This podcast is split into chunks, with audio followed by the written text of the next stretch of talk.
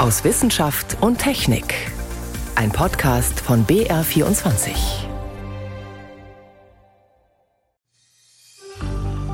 Dass wir auf diese knapp 6% aus dem letzten Jahr Atomenergie verzichten können, das hat dieser Winter gezeigt. Martin Geilhufe vom Bund Naturschutz gestern auf dem Abschaltfest in München. An mehreren Orten in Deutschland hat man gefeiert, dass die letzten drei Kernreaktoren heruntergefahren wurden.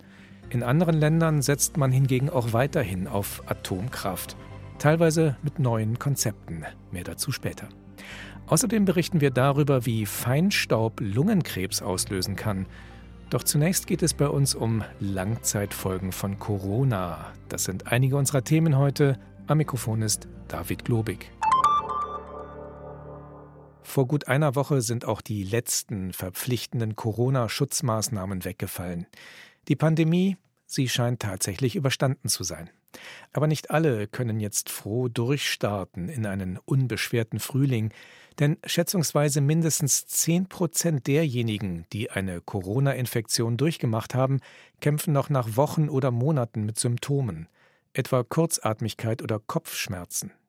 In solchen Fällen spricht man von Long-Covid oder, wenn die Symptome auch nach rund einem Vierteljahr noch nicht verschwunden sind, von Post-Covid. Eine besonders schwere Spätfolge ist das chronische Fatigue-Syndrom. Wer darunter leidet, fühlt sich extrem erschöpft und ist überhaupt nicht mehr belastbar. Man versucht derzeit mehr darüber herauszufinden, zum Beispiel im Bayerischen Netzwerk zur Erforschung von MECFS. Denn die Betroffenen brauchen dringend Hilfe, wie Anna Dannecker berichtet. Felix ist 23 Jahre alt, Student aus München. Seine Diagnose? Post-Covid. Seit über einem Jahr und MECFS, das chronische Fatigue-Syndrom. Meine Symptome sind seit dem ersten Tag anhaltend. Also es ist für einen Gesunder, kann sich so vorstellen, mir geht es seit über einem Jahr so, ähm, so ähnlich wie wenn man Grippe hat. Beziehungsweise mir geht es halt seit dem ersten Tag meiner Infektion unverändert. Also ich habe starke Kopfschmerzen, ich kann mich kaum konzentrieren, Mia Diekow ist 36 Jahre alt. Auch sie hat seit drei Jahren Post-Covid und das chronische Fatigue-Syndrom. Das Leben damit ist sehr schwer. Ich bin mehr oder weniger arbeitsunfähig und so geht es sehr vielen Betroffenen. Wir verlieren dadurch unser altes Leben, wir verlieren teilweise unsere Existenzen, unsere Jobs, wir können unsere Familien nicht mehr versorgen. Ellie aus dem niederbayerischen Kehlheim ist zwölf Jahre alt, mit der gleichen Diagnose, wie ihre Mutter Magdalena Riepel erzählt. Also im Moment ist es zu Hause so, dass wenn die Sonne scheint, machen wir die Rollos zu, weil das zu hell ist, das blendet. Die Konzentration geht nach wie vor nicht. Das ist so, wie wenn man mit der Oma was macht, weil sie kann sich nichts merken, sie kann sich an nichts erinnern. Und die Zeitfenster, in denen wir als Familie was zusammen machen können, sind ganz gering.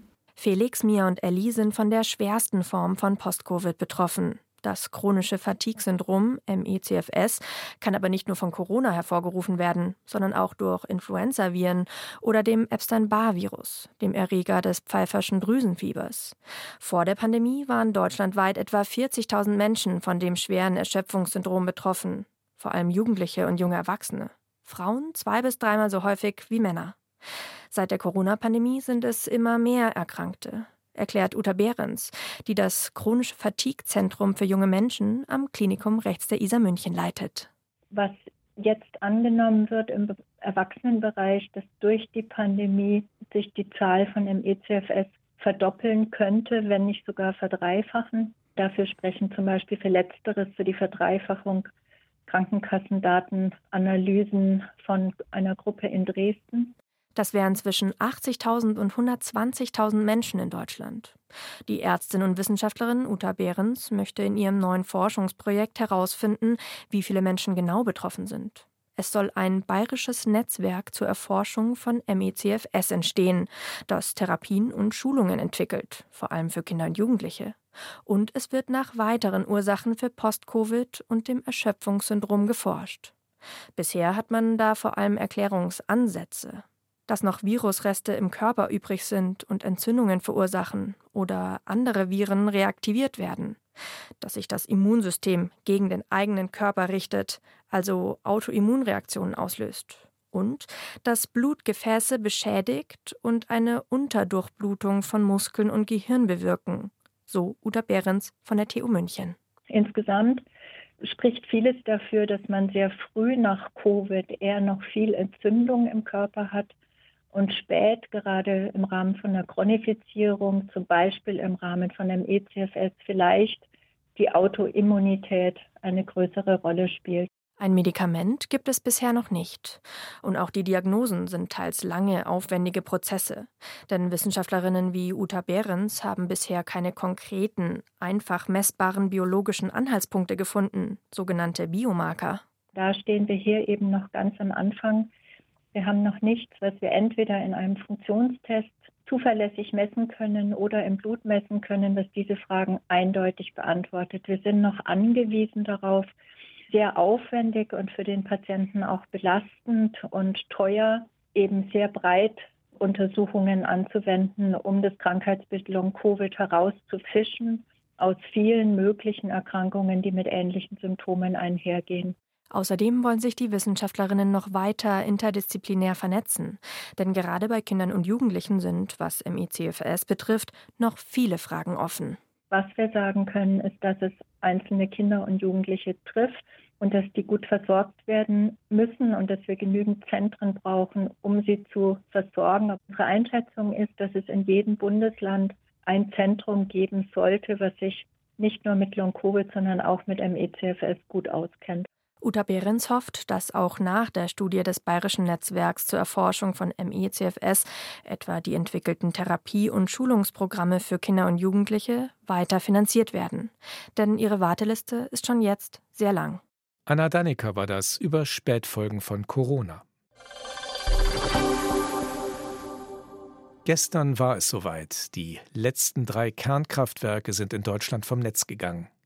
Nach mehr als 60 Jahren ist damit bei uns die Ära des Atomstroms vorbei. Anderswo auf der Welt aber nicht. Viele Länder setzen nach wie vor auf Kernenergie. Und es wird geforscht. Wissenschaft und Industrie arbeiten an neuen Reaktortypen, selbst in Deutschland. Die neuen Meiler sollen das Spaltmaterial besser ausnutzen und wesentlich sicherer sein.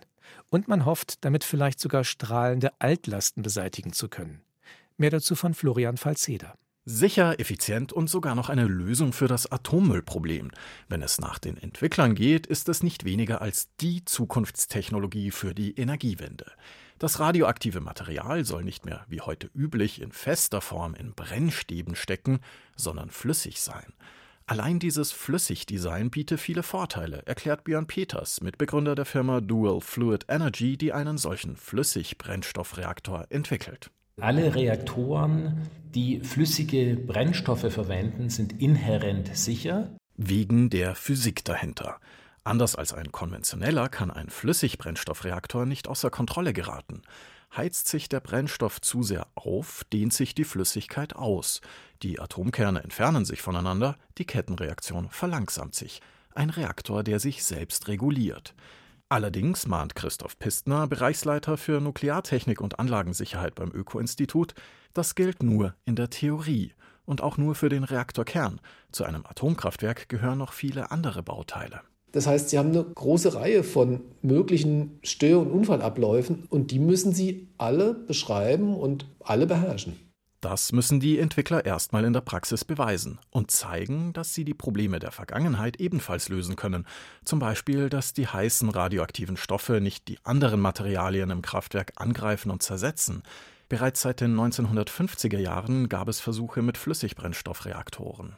Es ist nicht so, dass wir damit gar keine Erfahrung haben, aber wir sehen eben, dass all diese Systeme bis heute nicht zu einem kommerziell konkurrenzfähigen System geführt haben, das ausreichend zuverlässig ist, das ausreichend sicher ist und dass all die anderen Versprechungen, die mit diesen Systemen einhergehen, also höhere Sicherheit, weniger radioaktive Abfälle, günstiger in der Stromproduktion, dass diese Versprechen tatsächlich erfüllen würde.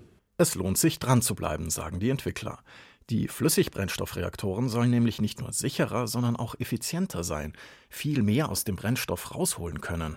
Wir wollen also auch diesen Kreislauf schließen, sodass am Ende eben allenfalls etwas übrig bleibt, was noch 300 Jahre strahlt, aber eben nicht länger. Sagt Björn Peters von Dual Fluid Energy. Heißt viel weniger problematischer radioaktiver Müll. Mehr noch, Flüssigbrennstoffreaktoren könnten, wieder theoretisch, sogar den jetzigen Atommüll weiter verheizen und so eine Lösung für unser Müll- und Endlagerproblem sein. Walter Tromm, Programmsprecher für nukleare Entsorgung, Sicherheit und Strahlenforschung am Karlsruher Institut für Technologie sehr charmant und ich glaube auch wirklich, dass wir gut daran tun, das wirklich weiterzuentwickeln, weil das die Frage der radioaktiven Abfälle wirklich entschärfen könnte, drastisch entschärfen könnte. Aber es ist auch allein schon von der materialtechnischen Seite her und so und aber auch von der pyrochemischen Abtrennung von den Spaltprodukten dann und so weiter sehr, sehr anspruchsvoll. Heißt, nicht nur die Reaktoren müssen erstmal gebaut werden und funktionieren, auch die Wiederaufbereitung muss klappen. Auch das ist hochkompliziert, teuer und braucht Zeit. Wahrscheinlich 30 Jahre, sofern es klappt, schätzen Fachleute. Wie es mit der Kernenergie weitergehen könnte, ein Beitrag von Florian Falzeder. Sie hören BR24 am Sonntag aus Wissenschaft und Technik, heute mit David Globig.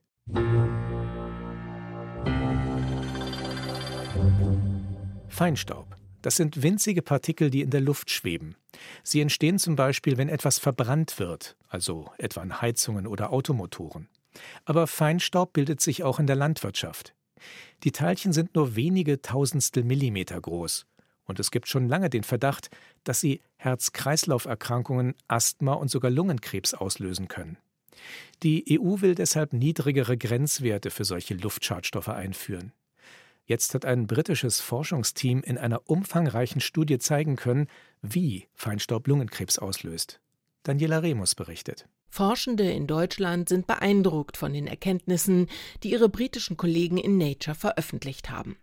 Das sei ein Top-Paper, wissenschaftlich relevant und hochkomplex, weil damit erklärt werde, wie Lungenkrebs entsteht, betont der Lungenfacharzt Klaus F. Rabe, ärztlicher Direktor der Lungenklinik in Großhansdorf. Die haben sich angeschaut den Zusammenhang zwischen exogenen Faktoren, PM2,5, was sind das? Kleine Teilchen, die lungengängig sind, und dem Entstehen von Krebs. PM2,5, so werden die Bestandteile des Feinstaubs genannt, die kleiner sind als 2,5 Mikrometer und die deshalb von außen, also exogen, beim Einatmen bis in die kleinsten Verästelungen der Lungenzellen gelangen. Seit Jahren gehen Forschende davon aus, dass diese winzigen Teilchen Lungenkrebs verursachen. Genauer gesagt einen speziellen Lungenkrebs, das sogenannte Adenolungenkarzinom, bekannt auch als nicht kleinzelliger Lungenkrebs. Dieser Tumor tritt seit einigen Jahren verstärkt auf und entsteht im Gegensatz zu anderen Lungentumoren nicht durch das Rauchen von nikotinhaltigen Zigaretten.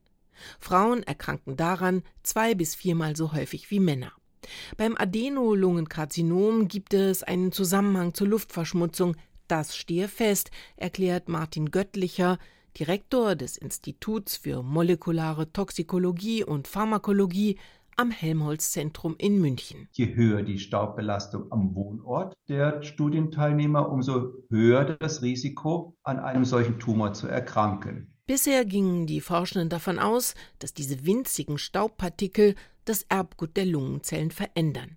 Denn bei allen Menschen, die weltweit an diesem Tumor erkranken, lässt sich eine übereinstimmende genetische Mutation nachweisen. An einem Rezeptor, der für das Wachstum der Lungenzellen verantwortlich ist. Ist der mutiert, kann das dazu führen, dass Tumorzellen unkontrolliert wachsen und sich vermehren. Die jetzt vorgelegte Studie, die haben aber sehr genau gefragt, wie funktioniert das denn mit der Krebsauslösung durch diesen Feinstaub?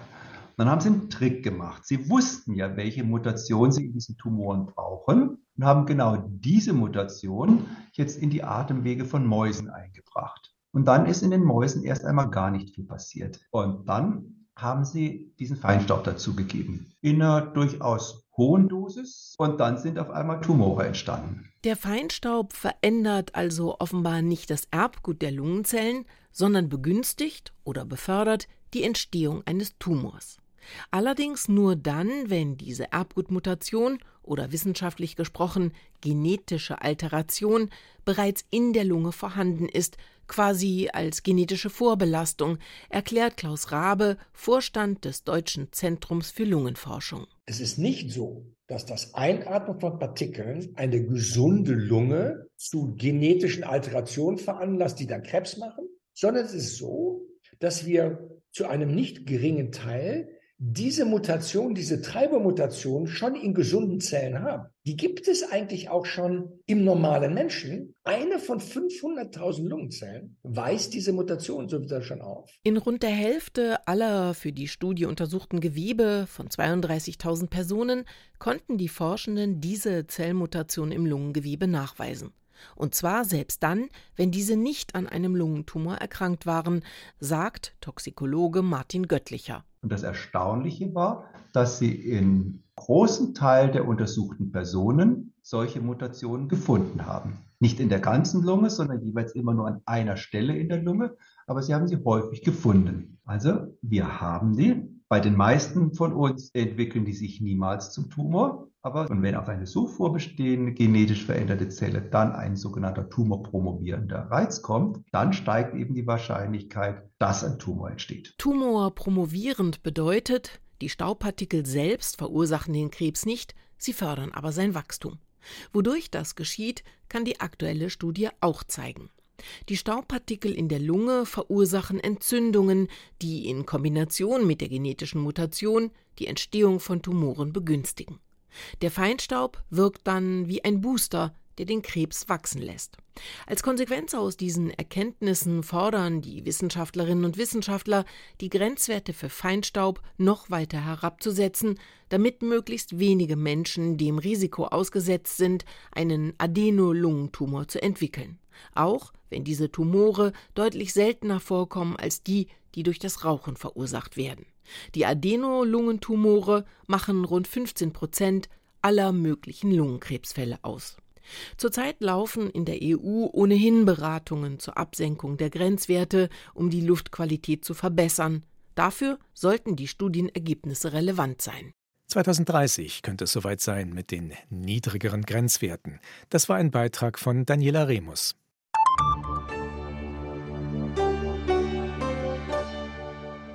Diese Woche ist viel berichtet worden über den tödlichen Angriff einer Braunbärin auf einen Jogger in den norditalienischen Alpen. Ein tragischer Vorfall. Doch so etwas wird gelegentlich passieren, wenn sich Mensch und Raubtier denselben Lebensraum teilen. Auch bei uns geht es jetzt um Braunbären, aber aus einem völlig anderen Grund. Die Tiere können uns nämlich möglicherweise dabei helfen, Thrombosen zu vermeiden. Bei einer Thrombose bildet sich zum Beispiel in einer Vene im Bein ein Blutgerinnsel. Passieren kann das, wenn man etwa nach einer Operation lange liegen muss oder wenn man über Stunden im Flugzeug sitzt. Lange liegen und sich nicht bewegen kennt man auch von Bären im Winterschlaf. Aber sie bekommen keine Blutgerinnsel. Warum nicht? Dazu haben Forschende jetzt neue Erkenntnisse mitgebracht, ausgerechnet aus der schwedischen Wildnis. Ja, also es geht in der Tat recht aufregend los, ja, wenn man am Flughafen das Auto mit den Spike Tires bucht, damit man dann auf den vereisten Straßen durch Mittelschweden fahren kann. Und in der Tat sind wir dann in so einem romantischen, schwedischen, rot gestrichenen Häuschen angekommen. Tobias Petzold, Arzt und Forscher am Uniklinikum München. 2019 war er das erste Mal in dem rot gestrichenen Häuschen, um von dort aus Braunbären zu suchen. Mit Schneeschuhen ging es weiter zu den Höhlen, wo die Bären Winterschlaf halten. Das sind sehr kleine Höhlen, die sich meistens unter umgestürzten Baumwurzeln befinden oder ausgehöhlten Ameisenhaufen. Und da gibt es dann einen mutigen und kräftigen Ranger, der dann letztlich Kopf voran in die Höhle klettert, um den Bär dort rauszieht. Der Bär, der vorab narkotisiert wurde, kommt auf eine Wärmematte, wird untersucht, Ultraschall, Blutprobe und nach einer Viertelstunde schon wieder in seine Höhle gelegt. Die Frage dahinter, wenn der Bär doch den ganzen Winter nur rumliegt, warum bekommt er dann keine Thrombose? Eine Thrombose kann entstehen, wenn sich Blutplättchen an die Gefäßwände anheften. Dann reagieren Immunzellen, so wie wenn man eine Verletzung oder Infektion hat. Die Immunzellen aktivieren die Blutgerinnung, das Blut verklumpt und kann die Venen verstopfen. Beim Bären passiert das nicht. Während des Winterschlafs wird im Bärenkörper ein Protein herunterreguliert, das HSP 47. Das Protein ist in der Lage, die Immunzellen zu aktivieren. Fehlt es, bleibt die Entzündung aus und damit die Thrombose. Und noch erstaunlicher, die Wissenschaftler um Tobias Petzold fanden denselben Mechanismus auch bei Mäusen, bei Schweinen und beim Menschen. Wir wussten es einfach nicht bei Menschen, ja, weil man sich nie die Frage gestellt hat. Wenn man über Thrombose oder besser gesagt über Immobilität nachdenkt, ja, dann ist das Erste, was man aus seinem klinischen Alltag, woran man denkt, ist, ups, jemand liegt im Bett, er hat das Risiko für die Entwicklung einer venösen Thrombose, einer Lungenembolie, ich muss ihm Blut verdünnen. Ja. Und von daher erschien es bis dato absolut paradox, dass wenn jemand, weil er querschnittsgelähmt ist oder sich weniger bewegt, eben, dass der keine Thrombosen entwickelt. Es brauchte also den Bären für diese Erkenntnis. Dabei hatten Wissenschaftler den Hinweis schon seit Jahren quasi direkt vor ihrer Nase. In der Tat ist es so, dass in den Empfehlungen für die querschnittsgelähmten Patienten, dass man nach einem Jahr nicht zwangsweise eine Blutverdünnung vorschreibt. Ja. Aber, und das ist das Spannende daran, äh, dazu gibt es eigentlich bis auf Beobachtungsdaten von einer mäßig großen Patientenkohorte eigentlich überhaupt keine Rationale für. Ja? Es wird so gemacht und jeder macht es so, aber warum man es macht, versteht man eigentlich nicht. Das Protein HSP47 wird beim Bären wie auch beim Menschen erst nach etwa zehn Tagen Ruhe heruntergeregelt. Das kurzfristige Thromboserisiko im Flugzeug oder im Krankenhaus bleibt also. Mit den Erkenntnissen will Petzold jetzt an Methoden arbeiten, um Thrombosen zu verhindern und zu behandeln. Und zwar ausgehend vom natürlichen Schutzmechanismus des Menschen oder eben Bären. Wir hoffen damit, dass wir ein neues, innovatives Therapiekonzept entwickeln können, indem wir das Heatshock-Protein 47 auf den Thrombozyten in ihrer Funktion hemmen können und damit eben die Interaktion zwischen den Thrombozyten und aber auch den Immunzellen sozusagen blocken oder reduzieren und damit das Risiko für die Entwicklung einer venösen Thrombose reduzieren können oder aber eben auch bereits bei bestehenden Thrombosen, dass wir da helfen können, mit einer Therapie diese zu reduzieren oder deren Fortschreiten zu verhindern. Der Kölner Narkosearzt Ulrich Limper, ebenfalls Thrombosespezialist und Forscher am Deutschen Zentrum für Luft- und Raumfahrt, hat selbst ein paar Daten zu der Studie beigesteuert. Er warnt aber davor, die Erkenntnisse zu überinterpretieren. Der Patient ist natürlich doch im Endeffekt nicht immer das, was wir in der Natur zum Beispiel als Bärenmodell finden. Der Patient hat ja auch noch eine Grunderkrankung, warum er zum Beispiel im Krankenhaus ist, warum er immobilisiert ist, eine schwere Infektion zum Beispiel. Da laufen noch andere Prozesse im Körper ab, die ebenfalls in die Blutgerinnung eingreifen. Die allumfassende Lösung aller Thromboseprobleme bringt der Bär also nicht. Trotzdem findet Limper die Erkenntnisse spannend, vor allem in Hinblick auf die Raumfahrt. Interessant ist ja, dass 50 Jahre Raumfahrt ohne zumindest bekannte Thrombosen abgelaufen sind, aber vor wenigen Jahren eben dann doch wahrscheinlich zwei Thrombosen aufgetreten sind auf der Internationalen Raumstation. Die positive Nachricht ist eben, dass 50 Jahre davor keine Thrombose beobachtet wurde, obwohl die Astronauten ja sehr viel weniger körperlich sich bewegen. Und natürlich könnte es sein, dass dieser Mechanismus, den die Kollegen in München jetzt erforscht haben, bei dem Astronauten auch hilft, eben dann Thrombosen zu vermeiden. Gute Nachrichten für Langzeit-Weltraumflüge. Und so könnten die Erkenntnisse aus den schwedischen Bärenhöhlen vielleicht irgendwann auch Astronauten helfen, gesund auf dem Mars zu landen und wieder zurückzukehren. Warum der Bär keine Thrombose bekommt. Ein Beitrag von Philipp Artelt. Das war's wieder mal aus Wissenschaft und Technik. Am Mikrofon David Globig.